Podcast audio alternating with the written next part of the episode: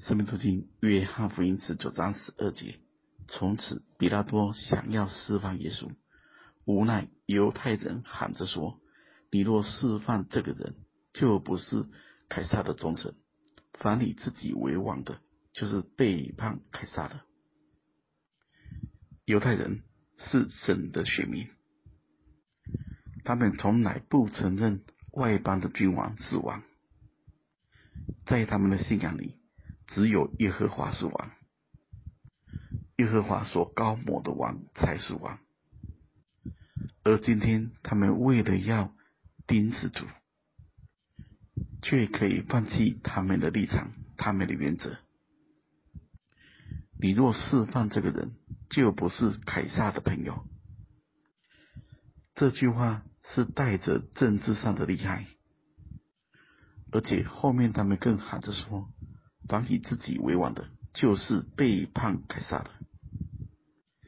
这些话就是逼着彼拉多要钉死主耶稣，否则他就是叛徒。大家想，犹太人可以为了他的宗教利益放弃原则，而彼拉多也为了他的政治利益放弃原则。而世界的体系跟宗教的体系。实际上都是谎言。凡以自己为王的，就是背叛凯撒的。犹太人自己也不信这句话。大家仔细听，如果一个人为了某些利益，可以说一些他自己内心都不承认、不相信的话，这不就是虚假虚伪吗？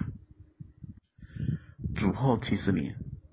耶路撒冷被毁，那时候他们就是背叛了凯撒。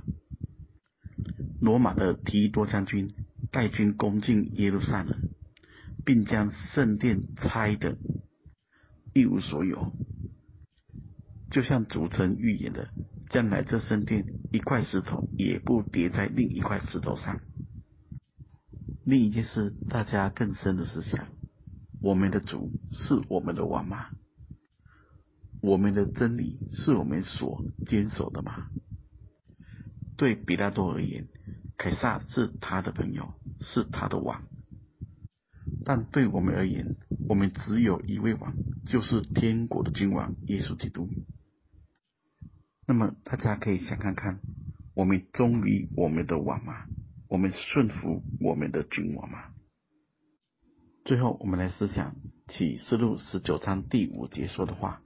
有声音从宝座出来说：“神的众仆人啊，凡敬畏他的，无论大小，都要赞美我们的神。”我听见好像群众的声音、众水的声音、大雷的声音，说：“哈利路亚！因为主我们的神全能者作王了，我们要欢喜快乐，将荣耀归给他，因为羔羊婚娶的时候到了。”心腹也自己预备好了，就蒙恩得穿光明洁白的细麻衣。愿神是我们的王，我们也预备好迎接我们天国的君王。